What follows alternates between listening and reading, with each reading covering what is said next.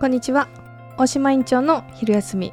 こちらのラジオは整備士エステサロンペペの協賛で行っております。はい今日は64回目のラジオになっております。70回が見えてまいりました。まだですね。はいまあ昼休みっていうことなのでいつも喋らないお話をしたりとかプライベートなお話をしたり少しハマってる情報とか体のワンポイントケアとかもお話できたらなと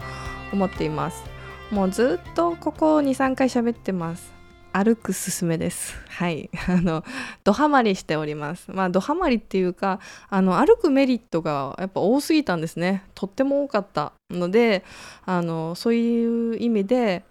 まあ、今だけじゃなくって歩くことを日常にねちょっと取り入れてやっていこうかなと思ってる次第でございますあの一番敬遠してました歩くことあの本当に嫌ですあの 走ることも好きじゃないっていうのがえっとね私ずっと学生時代水泳してたので陸上生活が得意じゃなかったんですよ。例えばこう運動会とか体育祭の練習あるじゃないですか。ずっと立ってるでしょ？あの自分の重力に負けそうなんですよ。あのあの本当にただ立ってるだけなのにきついんですよね。なんでかっていうとやっぱりずっと水の中にいると重力って6分の1っていうじゃないですかあそれぐらい水の中って自分の体重とか負荷が少ない中練習してるので心肺機能とかに対してはすごい負荷がかかるんですけども、うん、その重力っていう観点でいくとあのいつも体感してるものじゃないからやっぱりこう歩くとか陸上生活っていうのが本当にね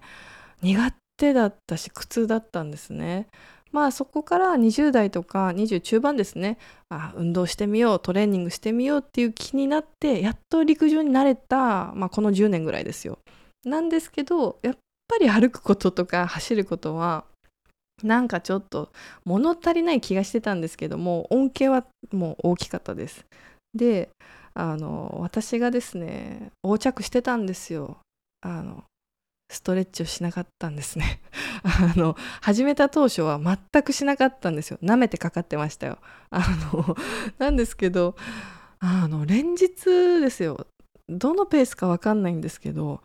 すごく足をつるようになったんですよ。別に水分不足でもないしなんか体調が悪いわけでもないのにもう突如夜中足をつってあの足を必死にさするんですこの私が。あの必ず大体つるのが膝裏とかなんですよ。もう今までこんなにつる人生歩んできたことないのに途端に釣り出してあの試しにあの走るとか歩く前にやってみたんですよ。ちゃんと。準備運動としてストレッチを。足首を回してみたり膝の裏を伸ばしてみたりとかしたんですよ。そしたらつらなかったんですね。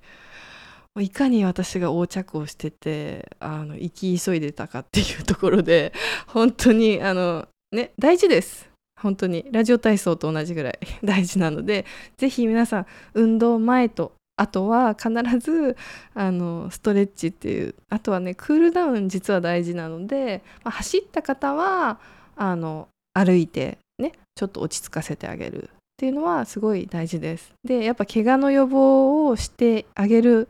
にしたらうんまあ、最初のストレッチと。で最後のストレッチっていうのは必ず大事なんですけどまあその部位で言うとね絞ります。あれこれできないから。あのどこがじゃあおすすめかっていうところで言うと,、えー、っとストレッチで言うと足首ですね。足首。アキレス腱とかですね。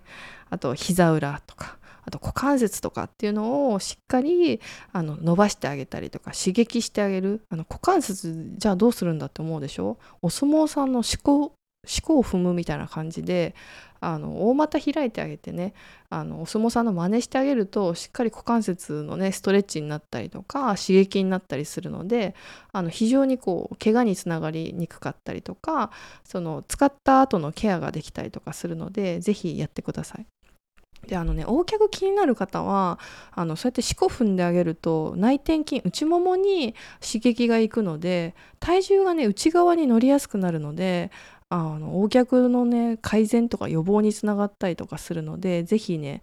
あの足の形きれいにしたいなとかまあ X 脚もまあ理屈はねもうほぼ一緒になってくるんですけどもあのしっかりこうお相撲さんポーズしてあげるっていうのが結構おすすめです。はい、で膝裏は本当伸ばさないと足つるのでちゃんと伸ばしてあげるっていうのが 実体験でございます。はい、であのじゃあ膝が痛いとか、えーとね、体のバランスとかに不安があるっていう方はじゃあさらにじゃあ何してあげるかっつったらサポートタイツめっちゃいいやつ出てます最近。すごくこう機能的であの、まあ、いいお値段するんですよ。なんですけどもまあ痛くなった後にね使うお金の方が大きい金額になっちゃうのでまあ何かこう体の中で不安要素があるよとかっていう方とかはそういうものをえ、ー、とねサポートタイツありますので、えーと、私が好きなのはワコールの CWX っていうねタイツなんですけども、まあ、それはすごい最強なのでウォーキングも、えーと、そういうフルマラソンでもよく履いてる方いらっしゃる。フルマラソンはもう特にですよ。24時間マラソンとかみんなめっちゃ履いてますよ。全員履いてる。あのまあスポンサー入ってるとは思うんですけどもまあそうやってあとはその市民マラソンとかでもあのまあ CWX はねほぼほぼですね。かなり重要高いんですけども私も、えっと、何年も愛用しててあのすっごいハードなもうめちゃめちゃハードなトレーニングをしてる時ですね。あのはやっぱそのえっとね、体を使うお仕事なので体を壊したくないっていうのがあのベースにあったのでそれをね履いて結構その重い重量とかを上げたりスクワットとかね足回りのトレーニングとかは必ずそれをやって履いてえっ、ー、とまあ膝とか足とか、えー、と腰とかのねサポートをしてました。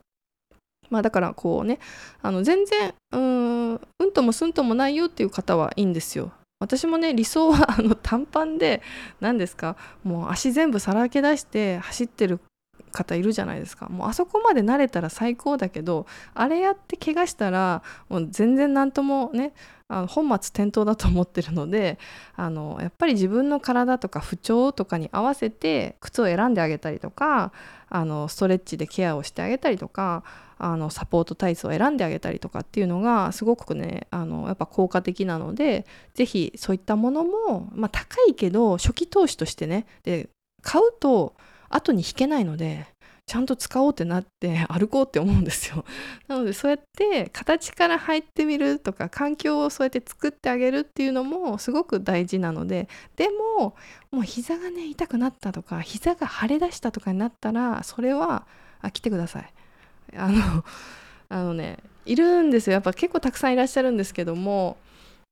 一回腫れが出るとなかなかその腫れを収めるのって時間かかるんですよ。まあ、やりながら治すとかっていうのもすごいストレスになったりするのでやっぱねあの早いうち放っておかないっていうのが あのもう本当キーワードになってますけどもあの様子を見ずにですね自分でセルフケアばっかりに頼らずにもう痛みが強く出た腫れが出たってなったらもう専門的なところに来るあの私たちのところも十分なんですけどもお近くのそういうまあ鍼灸院とか、えー、と整骨院とかあの行ってみて合う合わないあるかもしれないんですけどもまずちょっとあのどんな治療をしてもらえるかなっていうふうにご相談に行っていただくといいかなと思います。はい、私はまだ今のところ怪我にはつながっておりません。あの安心に安全にあのこの趣味をですねあの楽しんでいけたらなと思うので、まあ、冬心配ですよ。この寒さをどうやってねあの耐え抜いて歩いていけるかっていうところなんですけども、まあ、そこも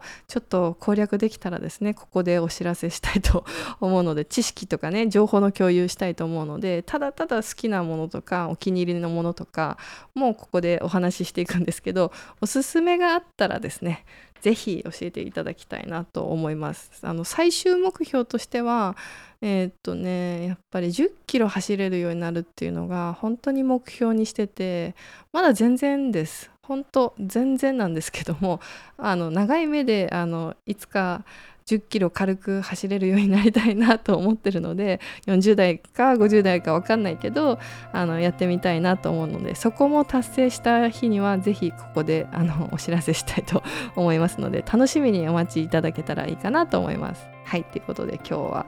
は歩くすすめ？走るすすめ？はいっていうことでした。あの次回もまたいろいろなことをこの大切な場所で皆さんと楽しくお話ししていきたいと思います。メッセージコメント感想ご質問ございましたら何でもお待ちしております。今日も聞いていただきありがとうございました。